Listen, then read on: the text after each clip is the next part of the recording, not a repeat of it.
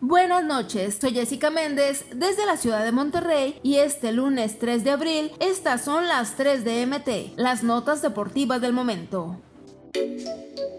A partir de la jornada 16 del clausura 2023, será obligatorio en todos los estadios de la Liga MX el Fan ID para el ingreso de los aficionados. Así lo dio a conocer la liga a través de un comunicado de prensa. La información dice que ya los 18 clubes de primera división fueron notificados que a partir del 20 de abril será necesario que los seguidores cuenten con el Fan ID. Este requisito es para mejorar la seguridad en los recintos del fútbol mexicano. Para el cumplimiento de esto, la Liga MX trabajará junto a Encode y personal de los clubes, quienes se encargarán de revisar y verificar que se lleve a cabo. Para ello, se instalarán módulos que servirán de ayuda.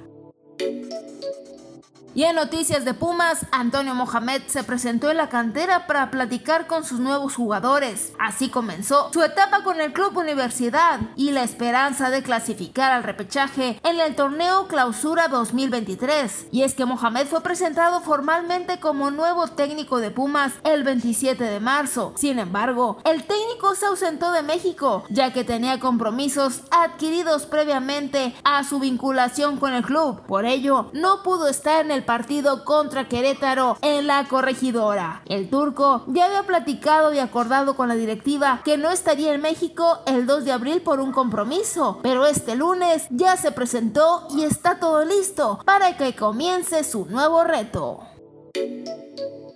Y lo que es el destino, un ex tigre ahora es timonel de un extrayado. Y es que César Montes ya tiene nuevo entrenador en el español. Se trata de Luis García Fernández, un ex jugador del equipo felino. Estuvo en la temporada 2012-2013 con los azules. Solamente disputó 28 partidos y únicamente marcó 5 goles. Fue un fracaso y regresó con el Real Zaragoza. Ahora es entrenador y firma contrato hasta el 30 de junio del 2024 con el español. Así tiene ya el objetivo muy claro, quitarse ya esa cadena de cuatro derrotas y permanecer en la primera división de España.